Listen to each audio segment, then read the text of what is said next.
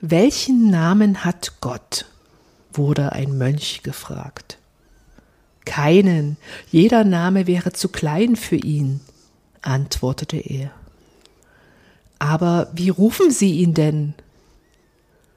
Der Mönch schwieg einen Moment und sagte dann Nicht Herr, nicht Allmächtiger, nicht Mutter? Ach, werde ich ihn rufen.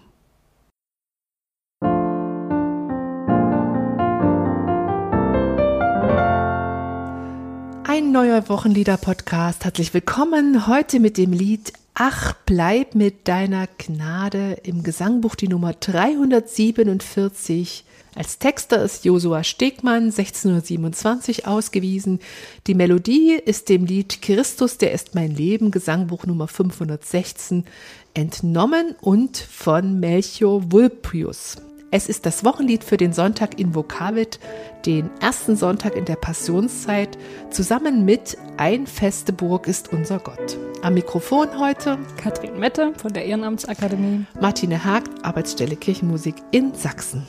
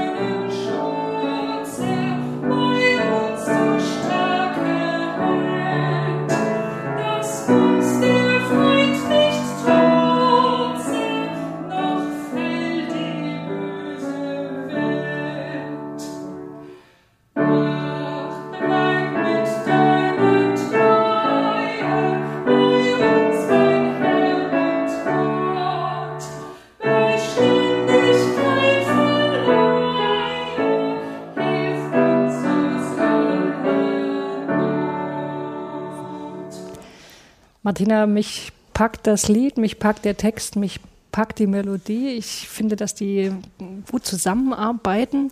Das Lied ist ja so ein Lied gewordenes Flehen. Ne? Es hat so einen ganz expressiven Text. Also jede Strophe beginnt mit einem Seufzen, mit dem Ach. Da wird nichts erklärt oder erstmal ausgeführt, wer Gott ist und was er kann, sondern Gott wird eben gleich angefleht, bedrängt, beschworen. Und die Melodie, also ich, es ist irgendwie ambivalent bei mir der Eindruck. Einerseits habe ich das Gefühl, die Melodie zähmt dieses Expressive, ähm, hegt es irgendwie ein, aber gegen Ende des Liedes entsprechen sich dann Melodie und, und das, was da gesagt wird. Äh, Also für mein Gefühl stürzt das Lied am Ende wie herunter oder rutscht runter. Also es ist, ich kann es gar nicht richtig beschreiben. Ja, bei diesem nicht schade des bösen Feindes List, da habe ich das Gefühl, da geht so den, den Berg runter und das entspricht so dem, was da gesagt wird, diesem Flehentlichen. Das, mal, das hat ja was Unkontrolliertes.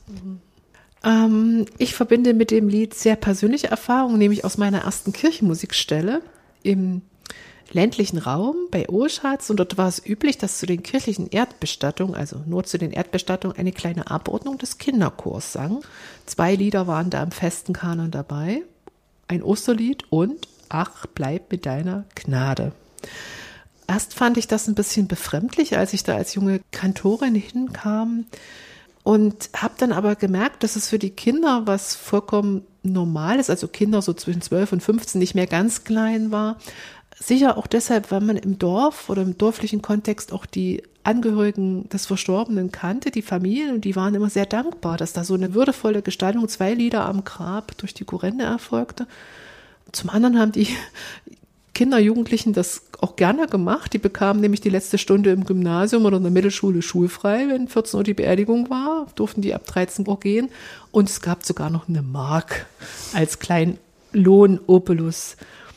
Sag, sag mal, wann das war. Ja, das klingt jetzt wie, als wäre das Vorm Krieg. ja, so alt bin ich noch nicht. Das war 1990, also in den Jahren nach der Wende. Finde ich ne? total erstaunlich, dass die da schulfrei bekommen haben. Aber hm. Ich weiß gar nicht, ob das da noch so ist, aber ich fand auch, dass dieses Lied gesungen wird, nicht irgendein ein Beerdigungslied, so ein Ach, bleib mit deiner Gnade. Das fand ich auch so super passend. Das Lied hat für mich etwas Tröstliches, auch ein bisschen Abstand, also eher so was Übergeordnetes zu Leben und Tod. Das fand ich eigentlich schön. ja. Ja, gehen wir mal rein. Gucken wir mal. Der Lieddichter. Kathrin, was gibt's zu Josua Stegmann zu erzählen? Josua Stegmann ist 1588 geboren in Sülzfeld bei Meiningen. Das ist ein Städtchen in Thüringen. Heute hat es knapp 900 Einwohner. Äh, sein Vater hieß Ambrosius, das war der Pfarrer von Sülzfeld. Seine Mutter hieß Rebecca geborene Löhner und sie stammte aus einem berühmten Pfarrergeschlecht. Ihr Opa war nämlich der Reformator Kaspar Löhner. Seinen Vornamen dürfte Josua ähm, sozusagen von seinem, von seinem Opa mütterlicherseits geerbt haben, vermute ich, denn der hieß auch Josua, Josua Löhner. Und als Josua Stegmann fünf Jahre alt war, zog die Familie nach Eckartsberger, das liegt heute in Sachsen-Anhalt, und dort wurde dann der Vater von Josua, der Ambrosius, Superintendent. Josua Stegmann hat in Leipzig studiert. Er wurde 1617 ähm, in Wittenberg zum Dr. Theol promoviert und gleich im selben Jahr, das finde ich auch äh, beachtlich, Superintendent der Grafschaft Schaumburg, Oberpfarrer und Lehrer am Ja, Gymnasium. dann muss er bestimmt sehr gut gewesen sein Ja. im Studium. Ne? Oder der, die Personaldecke war dünn. Da, da war er ja noch nicht mal 30 Jahre alt. Ja, ne? ich, genau. Und zu seinen Schülern da in, im Gymnasium Stadthagen gehört übrigens auch Johann Rist. Den Kennst du vielleicht? ja, zum Beispiel von den Liedern Brich an, du schönes Morgenlicht oder Hilf, Herr Jesu, lass gelingen. Oder vielleicht kennst du auch 323 Mal lobt dich in der Stille. Also das sind auch weitere Lieder des Gesangbuchs. Ja. Rist ist ein bekannter Dichter. 1618, also ein Jahr nach seiner Promotion, hat er dann auch geheiratet. Ähm, und zwar die, die Witwe seines Vorgängers im An Amt des Stadthagener Superintendenten, die hieß Elisabeth Margarete Kropp. 1621, da war also immer noch sehr jung, berief man ihn zum Professor der Oh. Theologie an die Universität Rinteln. Und zwar, äh, da hole ich jetzt ein bisschen aus, aber das wird später noch wichtig in seinem Leben. Ähm, er war ja Lehrer am Stadthagner Gymnasium und dieses Gymnasium wurde in eine Universität umgewandelt. Und die wurde ähm, in das alte Jakobskloster nach Rinteln verlegt. Äh, dieses Kloster war natürlich ursprünglich katholisch gewesen, aber als dann in der Grafschaft Schaumburg-Lippe die Reformation eingeführt wurde, das war 1559 übrigens, da wurde dieses Kloster aufgehoben. Aufgehoben, ne? ja. Und es gab aber natürlich noch das Gebäude und da hat man sich gesagt, okay, da stecken wir unsere neue gegründete Universität in dieses Gebäude. Also ich, meinem Eindruck nach würde ich sagen, bis dahin scheint das Leben Josua Stegmanns ganz glücklich verlaufen zu sein, ja, erfolgreich, jedenfalls dem, den, äu- dem äußeren Anschein nach. Ähm, nur ging es dann aber, danach ging es sozusagen bergab. 1618 hatte ja der 30-jährige Krieg begonnen und der erreichte dann auch im Frühjahr 1623 Rinteln. Das wurde von Truppen überfallen, geplündert und ein halbes Jahr besetzt. Zu einem Unglück herrschte seit Mitte der 20er Jahre auch die Pest in Rinteln. Und das ist übrigens auch die Zeit, in der unser Liedtext entstand. Ja, ach, bleib mit deiner Gnade. Wann Stegmann das genau geschrieben hat, das wissen wir nicht, aber es ist bekannt, wann es veröffentlicht wurde. Nämlich, hast du ja vorhin schon gesagt, 1627 steht als Angabe bei uns im Gesangbuch. Und das war das Jahr, in dem die zweite Auflage von Stegmanns christlichem Gebet, Büchlein, erschienen ist. Und da stand das Lied eben drin.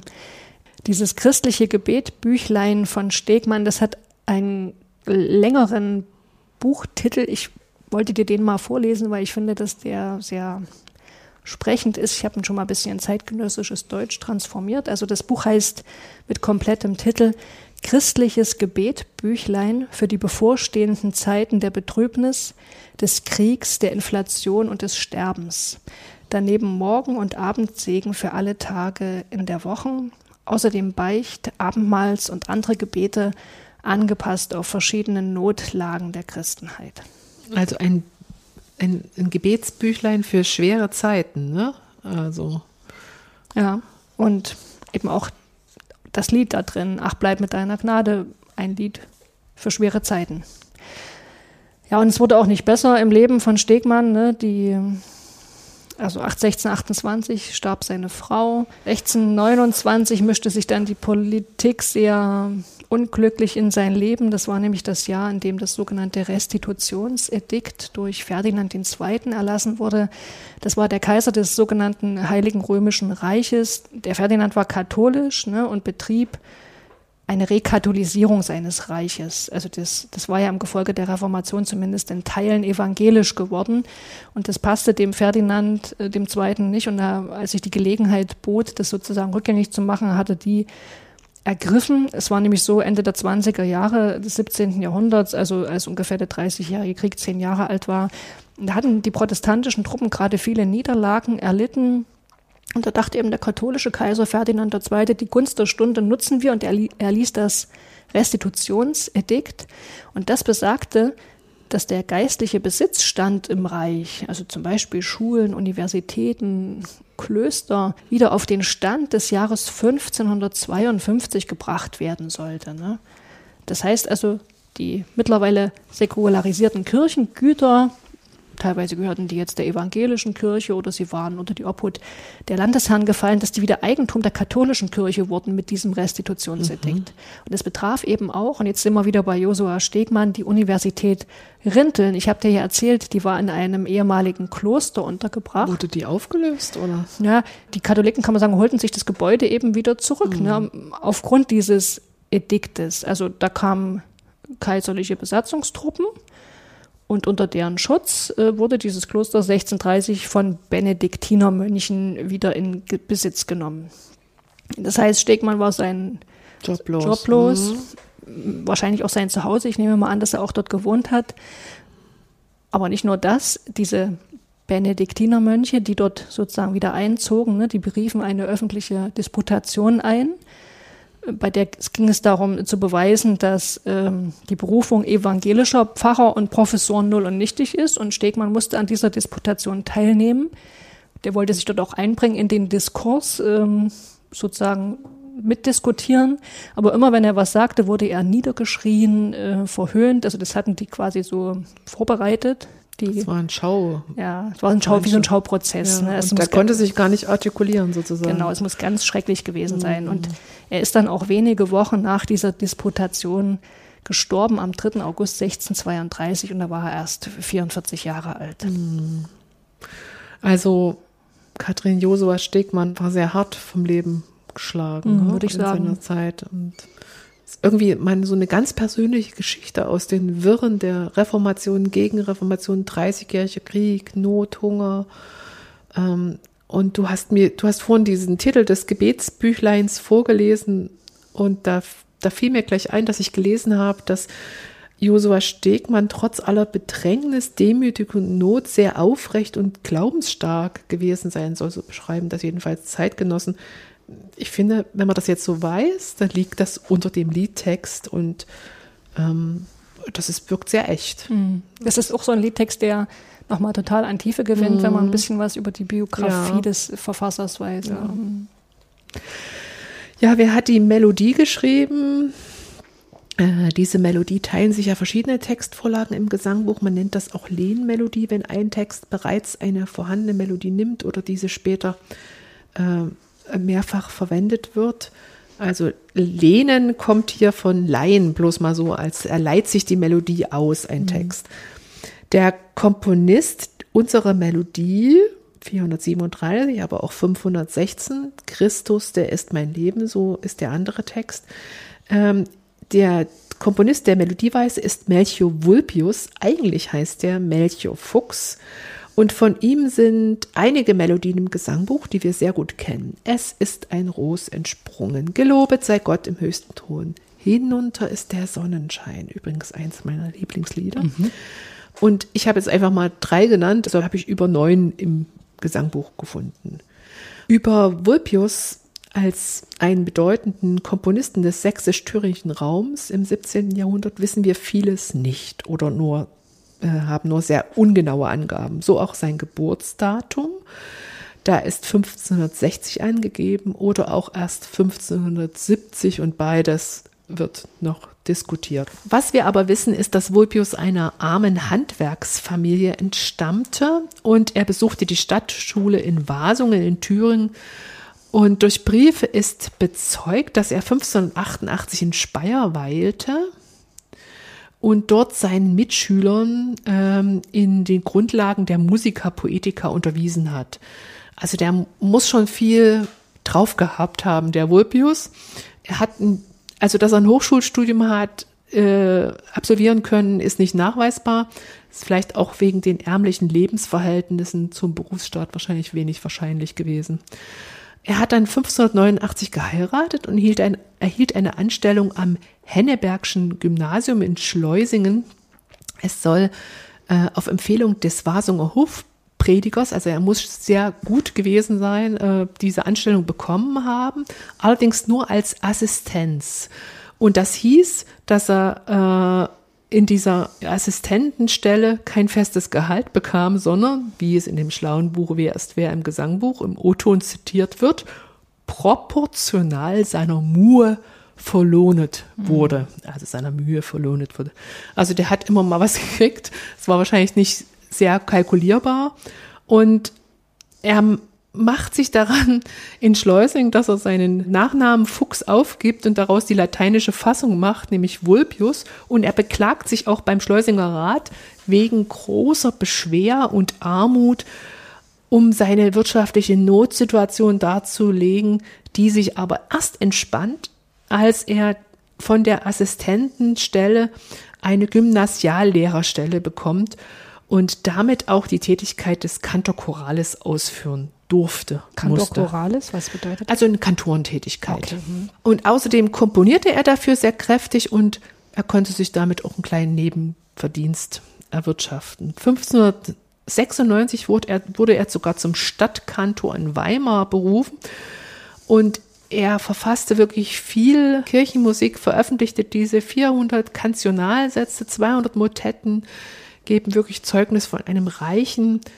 ähm, Schaffen für den gottesdienstlichen Gebrauch. Und er war bemüht, dass diese Sätze, diese Kantionalsätze gerade auch an allen Orten, da die Kantoreien schwach seien, äh, besetzt werden und musiziert werden konnten. Das scheint also damals schon ein Problem gewesen zu sein. Ja, und er war praktisch denkend. Also Ja, Ähm, Martina, sag noch mal, was ein Kantionalsatz ist. Ein Kantionalsatz ist einfach eine mehrstimmige Satzform. Im 16. Jahrhundert ist dieser Begriff ähm, so geprägt und die Melodie, äh, die liegt in der Oberstimme. Und alle, alle ähm, Begleitstimmen, zweite, dritte, also Tenor, Alt, Bass haben denselben Rhythmus. Also, ist die- ziemlich einfach. Genau, ein Choralsatz könnte man auch sagen. Jedenfalls ist die Dominanz dieser Melodiestimme das Ausschlaggebende für den Satz, weil alle haben denselben Rhythmus und selbe Struktur. Und dadurch konnte auch, wenn du den Kantonalsatz mit der Gemeinde musiziert hast, Chor hat dann vierstimmig gesungen, die Gemeinde konnte mitsingen. Es ist Kantonalsatz aus unserem Gesangbuch ist, ich singe dir mit Herz und Mund. Es geht sofort vierstimmig. Oder wohl denen, die da wandeln, ne, mit unserem EG. Ja, also ähm, Vulpius war auch Verfasser von Gesangbüchern, Chorbüchern und Herausgeber musiktheoretischer Veröffentlichungen. Und er war ein sehr moderner Zeitgeist. Das hat sich in der Satztechnik äh, und auch in der Verwendung von Dur und Moll als damals bis dahin sehr beliebten und eher als Regelform verwendeten ähm, Kirchentonarten gezeigt. Also der hat konsequent Dur und Moll nur noch verwendet und nicht mehr diese alten Modi, Dur, Dorisch, Phrygisch, Mixolydisch, was wir schon bei anderen alten Liedern, sehr alten Liedern ja kennengelernt haben. Gehen wir mal in das Lied rein. Zum Text. Ich sag dir mal ehrlich, also mir war bis dato bewusst, dass jede Strophe des Liedes mit Ach beginnt. Ich habe mir aber bisher nicht klar gemacht, dass ähm, die Übereinstimmung in den Strophen ja noch viel weitergehen ist. Es ist nicht nur das Ach, sondern jede Strophe beginnt mit Ach, bleib mit deiner. Dann kommen verschiedene Sachen, Gnade, Wort, Segen und dann bei uns, das ist auch identisch in allen Strophen. Und diese, diese Formulierung, bleib bei uns, die kennen wir aus einer berühmten biblischen Geschichte und zwar aus einer Ostergeschichte. Und das fand ich dann auch gleich, also ich fand ich gleich bemerkenswert, ja. Das ist ja das Wochenlied für den Beginn der Passionszeit, für den Sonntag in Vokavit. Und es geht gleich los mit einer Reminiszenz an Ostern. Ist doch toll, irgendwie. Ja, was ist das für eine Geschichte? Wenn wir jetzt im Podcast wären unter Pfarrerstöchtern, würde so ein akustisches Signal ertönen und dann würde eine ausgebildete Sprechstimme die Geschichte ganz toll vorlesen. Das können wir uns jetzt hier leider im Wir machen das selber. nicht leisten. Genau, wir erzählen die Geschichte mal so kurz, kurz nach.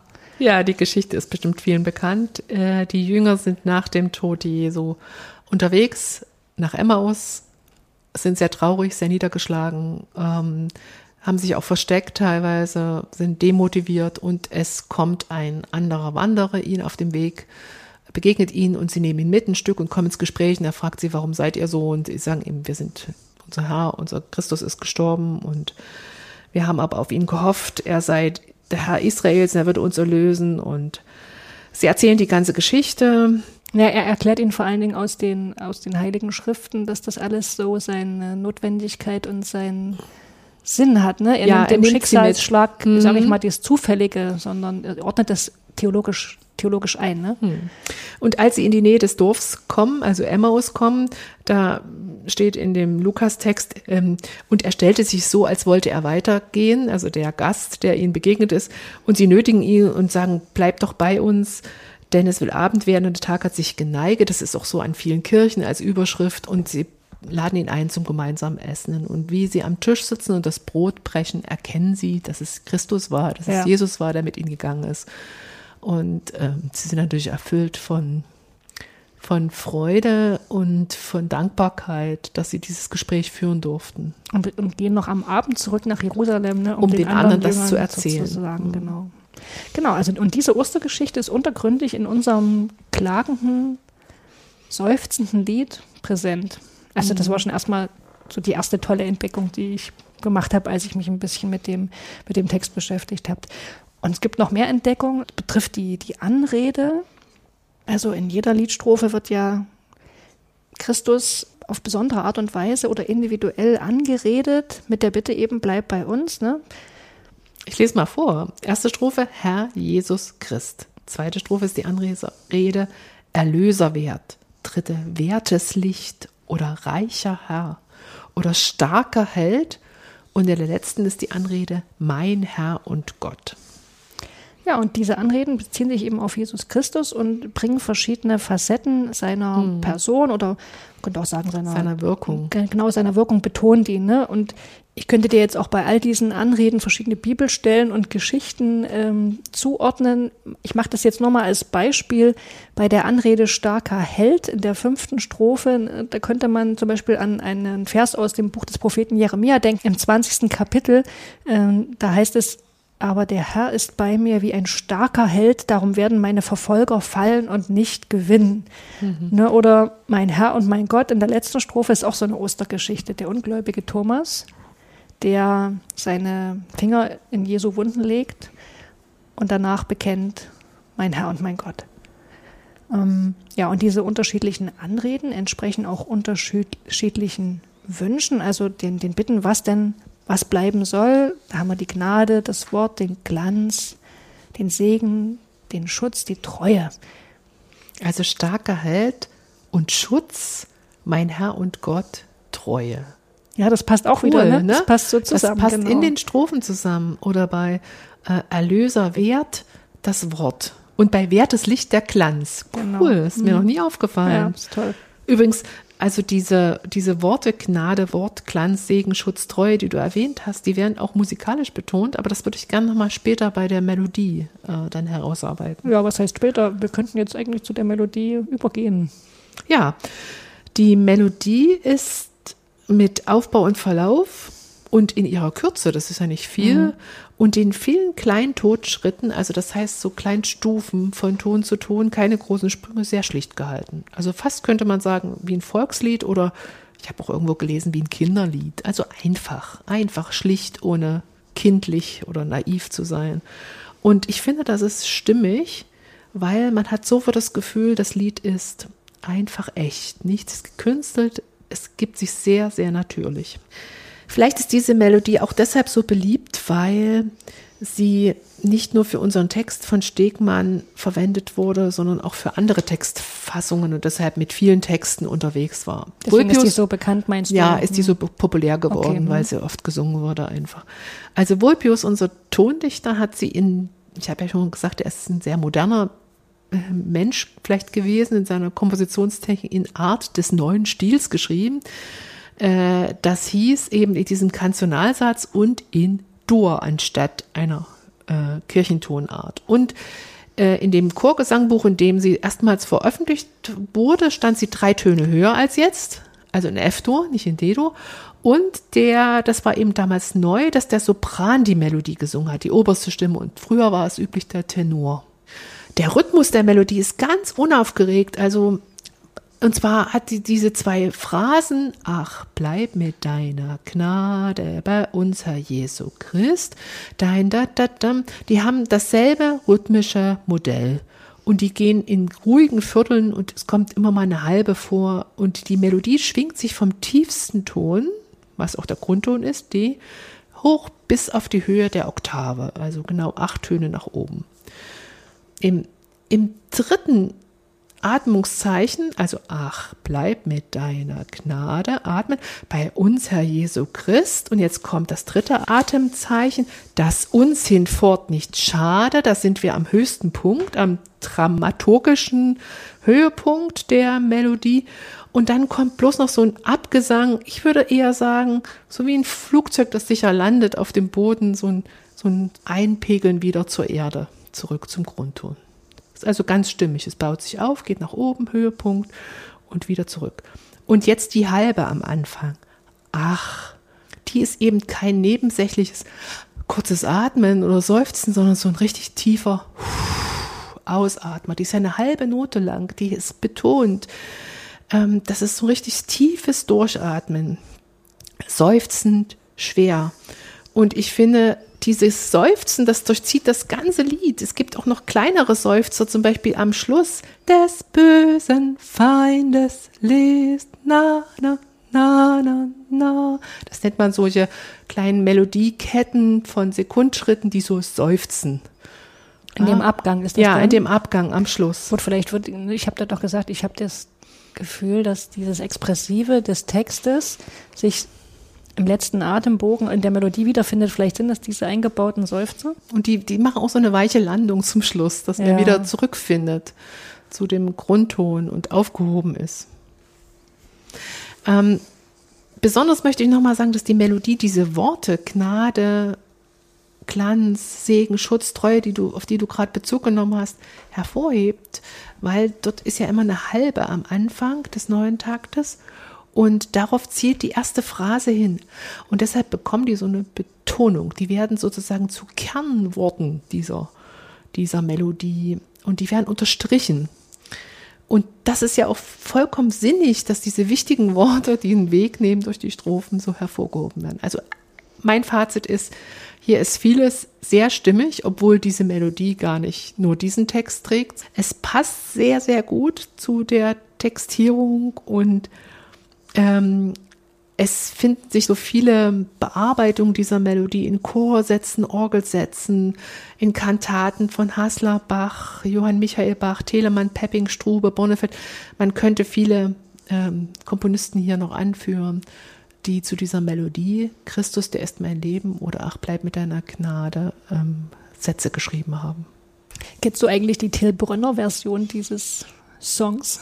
Nein, Ja. erzähl mir mal. Da habe ich bei YouTube gefunden, ne? also Till Brönner an der Trompete und Dieter Ilk am Cello performen das Lied. Also es ist sehr, sehr stimmungsvoll, sehr verlangsamt. Ne? Ähm, der Till Brönner, der variiert die Melodie und verfremdet die auch so. Und darunter ist so ein Cello-Klangteppich. Vielleicht sind da auch noch andere Instrumente dabei, das kann ich jetzt nicht so richtig erkennen, aber für mich wirkte das, also was da so drunter liegt, das klingt so ein bisschen wie so, ich würde das beschreiben als Maori-Gesänge, also so, Neuseeland. naja, musst du dir mal anhören. Also es ist wirklich eigentümlich und dazu gibt es eben noch so ein äh, Video, das ist in Schwarz-Weiß. Die spielen in so einem, in so einem Zimmer, das hat viele Fenster, draußen sind die Berge zu sehen. Tilbronner schaut dann auch immer so Sehnsüchtig in raus. die Berge, ne, sehnsüchtig, also nur so nachdenklich. Ja, es ist schon, also es ist schon sehr beeindruckend. Ich finde es auch irgendwie interessant, dass der sich da so ein, so ein Lied raussucht, ne? so ein Kirchenlied. Und ich, ich habe aber auch nochmal gedacht, das wäre vielleicht auch für den Gottesdienst ähm, meine Idee, dass man zum Beispiel so einen Invokavit-Gottesdienst, äh, wenn man einen guten Trompeter hat, damit beginnen lässt, dass der eben diese Melodie, nur die Melodie spielt und vielleicht auch so ein bisschen verfremdet variiert. Oder man lässt es vom Cello spielen. Ja? Cello ist für mich, empfinde ich, so, auch so ein, so ein Klagesehnsuchtsinstrument. Und auch bei dem Dieter Eck, das kratscht dann auch immer mal so richtig. Ne? Du hörst, wie die Seite, also wie der Bogen so auf der Seite kratscht. Das passt aber total gut zu dem Lied. Also das könnte man vielleicht auch irgendwie aufgreifen im Gottesdienst, das mal so, so zu inszenieren. Jetzt bist du schon am Weiterdenken, wie man dieses Lied im Gottesdienst einsetzen könnte. Aber vielleicht vorher noch mal die Frage, wie passt es denn zum Proprium des Sonntags, für den es vorgeschlagen ist? Ich sage dir mal so ein paar Stichworten, was so die Gedankenwelt des Sonntags in Vokavit ist. Ne? Das, die alttestamentliche Lesung, der sogenannte Sündenfall, erstes Buch Mose, Kapitel 3, weißt schon, der Baum der Erkenntnis in der Mitte des Paradieses und dann kommt die Schlange und verführt Eva gegen Gott aufzubegehren und Eva verführt Adam, also das ist so die traditionelle, folgenreiche Lesart dieser Geschichte. Die ganze Erbsündenlehre, die kirchliche, hat sich ja daran festgemacht und da wird auch so ein bestimmtes Frauenbild transportiert. Frauen darf sie nicht alleine lassen, ne, damit dann sofort sich verführen lassen zu unbedachten Taten und die sind eben so wankelmütig und dann verführen sie andere zu unbedachten Taten und so weiter. Moderne Lesarten äh, sehen die Geschichte ein bisschen anders. Äh, zum Beispiel warum Eva überhaupt nach der Frucht greift. Ne? Also erstmal interessant, der erste theologische Disput, der in der Bibel überliefert ist, findet statt zwischen Eva und der Schlange. Und dann greift sie eben zu der Frucht und traditionell ist, weil sie eben der Süße und der Schönheit der Frucht nicht widerstehen kann. Ne? Frauen, die so auf das Sinnliche fixiert sind. Aber die äh, Auslegung, die ich gelesen habe, da steht eben drin, dass Eva der, oder die, die zielt darauf ab, dass Eva der Erkenntnis nicht widerstehen kann. Ja, die Schlange sagt ja, wenn du davon isst, wirst du wissen, was gut und böse ist. Und das will Eva, die will wissen und die will weise sein und deswegen äh, beißt sie da rein. Ja, das ist also die alttestamentliche Lesung und auch einer der Predigtexte. Das Evangelium ist hier diese Jesu-Versuchung in der Wüste Ja. wo auch der Satan kommt. Also die Schlange ist ja gar nicht der Satan, aber in der Geschichte kommt der Satan. Und in einer der Predigtexte, das sind Szenen aus dem Hiob-Buch und zwar auch mit dem Satan wieder. Also der ist da schon relativ präsent an dem Sonntag. Der, könnte man sagen, verführt Gott, den, den Hiob zu versuchen. Ne? Also seine religiöse, moralische Integrität auf die Probe zu stellen. So, also da wie der Satan da mit Gott verhandelt. Das ist einer der neuen Predigtexte übrigens an dem Sonntag. Also man könnte sagen, es ist der Versuchungssonntag. Ne? Es geht da viel um Versuchung. Wie gehört unser Lied da rein? Ich habe es mir jetzt mal so zusammengereimt. Also das ist eben äh, in den Mund von Menschen gehört, die sich vielleicht in so einer Situation befinden, wo sie versucht werden, Werden, also an so einem Weg stehen, sich entscheiden müssen, wissen vielleicht schon, der eine Weg ist vielleicht bequemer, aber es ist der falsche. Und dann dieses sich an Gott wenden, äh, klagend oder bitten, dass er bei, einem Beistand, beisteht. mhm. Ja, vielleicht könnte man das da so, ähm, so einbauen. als irgendwie gar nicht dazu passt, ähm, die kleine Information, die ich noch einstreuen wollte, nämlich, dass dieses Lied ja auch früher im evangelischen Kirchengesangbuch stand und zwar unter der Rubrik Lied der Kirche. Das ist nochmal ein ganz anderer Fokus. Naja, ich finde aber schon, dass das passt, wenn du das uns sehr betonst, ne? Ach, bleib mit deiner Gnade bei uns. Ja, gut, okay. Dann, Das ist die Gemeinschaft der Christen, Die Gemeinschaft der. Christen, die durch die Zeiten geht. Und die Kirche kann ja auch in Versuchung geraten, ja, ne? ja, Ganz auf toll. jeden also. Fall. Mhm, genau. Gut. Ich kann mir das Lied auch gut vorstellen als persönliches Gebetslied oder als ein Segenslied. Das wird auch bei, bei Trauungen oder bei Jubilarfeiern wird das auch oft gesungen. Ja. Oder am Schluss des Gottesdienstes, einfach, einfach als Schlusslied. Mhm. Wenn wir noch, Selbst in den Fürbitten, also, also man könnte das quasi in den Fürbitten auch weiterführen, das Lied. Ne? Ich könnte mir vorstellen, dass die Fürbitten auch mit, mit einem Ach beginnen könnten, so als formale Gemeinsamkeit oder ähm, man kann das ganze Lied könnten, könnte anstelle der anstelle gesprochener Fürbitten äh, quasi gebetet werden. Ne? Oder man singt eine Strophe und dazwischen kommt ein Ein Gebetsteil. Anliegen. Oder man teilt das zwischen der dritten und vierten Strophe Ja. als Block, irgend sowas. Hm. Oder man spielt es erstmal instrumental ein und sagt, ihr könnt jetzt Kerzen anzünden für eure persönlichen Bitten und Anliegen. Und wenn dann die Kerzen angezündet sind, irgendwann setzt eben der Text ein und dann singt man das Lied noch. Das ist jetzt auch nicht sehr, sehr lang irgendwie. Ne? Es singt sich doch auch schnell weg, denke ich. Oder eine Idee wäre, also es gibt auch sehr viele schöne Choralbearbeitungen, das habe ich schon gesagt, von dieser Melodie, die ja auch Christus, äh, der ist mein Leben heißt. Und ich könnte mir vorstellen, dass man vielleicht mal diese sechs Stationen, dieses Gnade, Wort, Glanz, Segen, Schutz, Treue, diese Hauptworte so ein bisschen im Gottesdienst entfaltet, damit einen Weg geht oder eine Andacht und dazwischen, wir singen die Strophen, dazwischen kommt ein kleiner Impuls zum Wort, zum Glanz, zur Treue und dann geht's weiter. Das könnte auch sehr schön vertiefend ineinander greifen. Zum Schluss unserer Folge vielleicht noch ein kleiner Podcast-Hinweis. Wir haben ja schon erwähnt, es gibt von der Zeit diesen Podcast unter Pfarrerstöchtern. Da erzählen die die biblischen Geschichten nach oder die erzählen die nicht nur nach, die reden drüber, machen sich Gedanken. Zwei Schwestern sind das. Finde ich sehr schön. Till Bronner hat leider keinen eigenen Podcast. noch nicht. Ja, und ansonsten folgt uns gern bei Instagram, abonniert uns, hört uns, empfehlt uns weiter. Bis zum nächsten Mal.